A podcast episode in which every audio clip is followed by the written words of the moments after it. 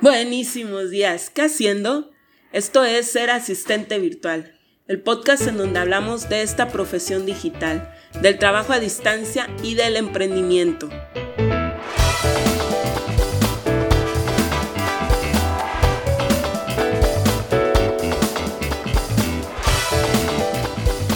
Y yo soy Karina Viñas y estamos ya en el episodio 21 un poco enfermos de la garganta, pero pues ahí, ahí vamos, ahí vamos tratando ya de mejorar.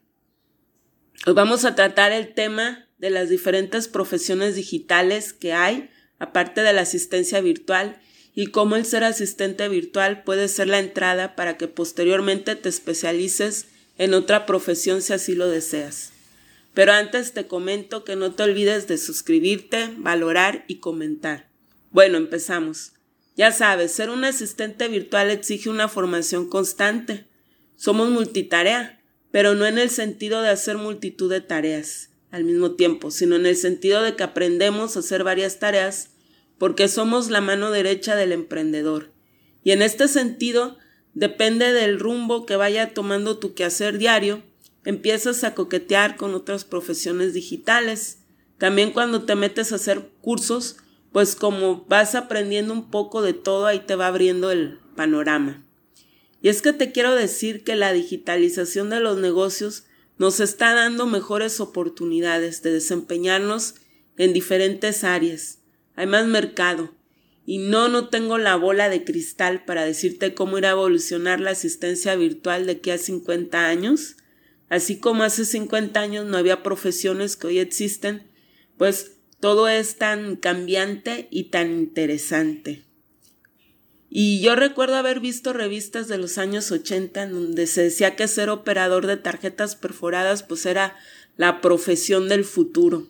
Sí había operadores que metían estas tarjetas en el computador para así ingresar la información y ahora mirémonos 40 años después, realmente es emocionante cómo evolucionó esto y ver cómo evoluciona y cada día surgen nuevas ofertas de trabajo a distancia. Hagamos de la tecnología nuestra amiga en el trabajo y que ésta no nos desplace. Pues sí, hay muchas ocupaciones que, que están en riesgo de desaparecer, como la de cajera. Yo trabajé de asistente en financieras y una de mis funciones era hacer las transacciones, entre ellas recibirle el pago a los clientes. Bueno, este pago se podía domiciliar por medio de tarjeta bancaria. Luego en el mismo cajero automático no solamente podías retirar, sino que recibía tu pago. Por último, hasta en el OTSO podías pagar. Y al principio sí a todo dar porque te despeja un poco el trabajo.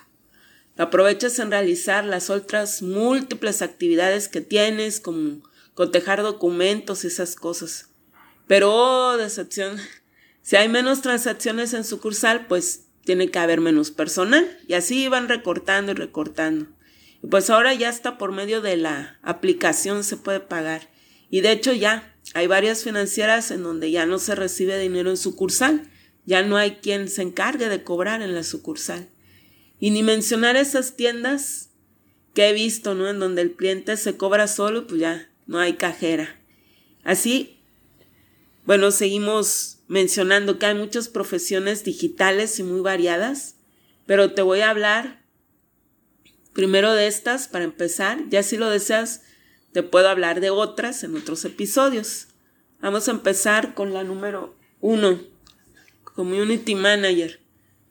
Yo creo que esta profesión ya la conoces, ya que también es una de las más solicitadas dentro de este mundo digital. Ya has oído hablar de ella.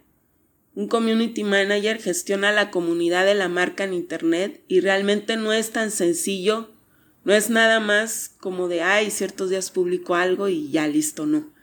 Primero hay que construir la audiencia, luego irla ampliando y durante todo este lapso irla gestionando. No, no solamente se trata de crear una relación, sino también de mantenerla. Por eso esta ocupación es una pieza clave en la estrategia de mercadotecnia, porque las redes sociales son súper importantes para que una empresa tenga presencia de marca. El community conoce a fondo el funcionamiento de las redes sociales y él se auxilia de herramientas y aplicaciones digitales para desempeñarse. Así que como community pues necesitas tener una buena redacción y por consiguiente buena ortografía. Es vital que crees contenido, pero contenido de valor. Se necesita ser comunicativo en el sentido de que la información que transmitas pues lo hagas de la manera adecuada. Seguimos eh, con la número dos, copywriter. Bueno, esto es todo un arte, perdón, y se relaciona con la redacción, el crear y darle forma a textos que conecten, que convenzan, que sean persuasivos. Estos textos los ves en la página web, en los correos electrónicos, en anuncios, en cartas comerciales. El copywriter entiende que el poder lo tiene el público y se apoya de técnicas como el storytelling, que es el arte de contar historias para captar la atención a los seres humanos. Nos encanta escuchar historias y el marketing lo sabe.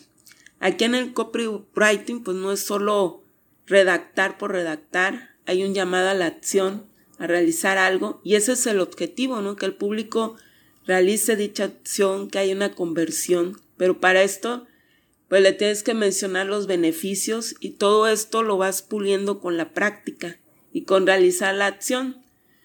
No solamente me refiero a comprar, puede ser suscribirse a algo y pues todo esto lo logras porque te enfocas en el cliente o en el probable cliente. Cursos de copywriting pues, hay muchos en el mercado y es conveniente pues que sepas también de marketing digital, inbound marketing y marketing de contenido.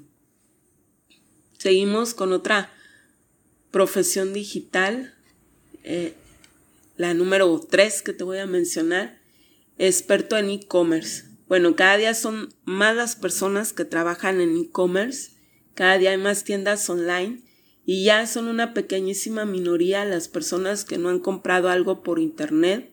De hecho, hay un artículo en la revista Forbes que indica que el e-commerce en México va a crecer 226% para el 2025. El e-commerce es un área dentro del marketing digital que se dedica a la venta de productos y o servicios en línea. Engloba todas las transacciones que se hacen en Internet. El especialista en comercio electrónico pues se encarga de analizar los datos de la tienda en línea. Igual puede que se encargue o no de armar el contenido de los productos. Él está involucrado o ella en todo este proceso de compra, sabe de plataformas de e-commerce como Magento, uh, Shopify, PrestaShop y está consciente de la importancia de mantener una comunicación personalizada con el cliente. Bueno, y por, por último, la número cuatro es especialista en inbound marketing. El marketing tiene dos grandes divisiones, el outbound marketing y el inbound marketing. El outbound persigue al cliente. El inbound marketing es una metodología que se basa en la atracción de clientes potenciales, es decir, en leads, que son todos aquellos posibles clientes que están interesados en consumir el producto, para hacerlos clientes y fidelizarlos. Para esto pues hay que conocer muy bien al público objetivo, tener bien identificada la audiencia. El profesional de esta área se encarga de transformar a esos clientes potenciales en verdaderos clientes. Para esto crea estrategias de marketing, analiza los resultados y pues se requiere de una gran dosis de creatividad, innovación. El inbound marketing se apoya mucho en la creación de contenido valioso porque lo que se quiere lograr es que el público se familiarice con la marca, con el producto. Y bueno, ya hasta aquí llegamos. También ya hasta aquí me da la voz. hasta aquí llegamos el día de hoy. Nos vemos en el próximo episodio. Que estés muy bien. Bueno, bye.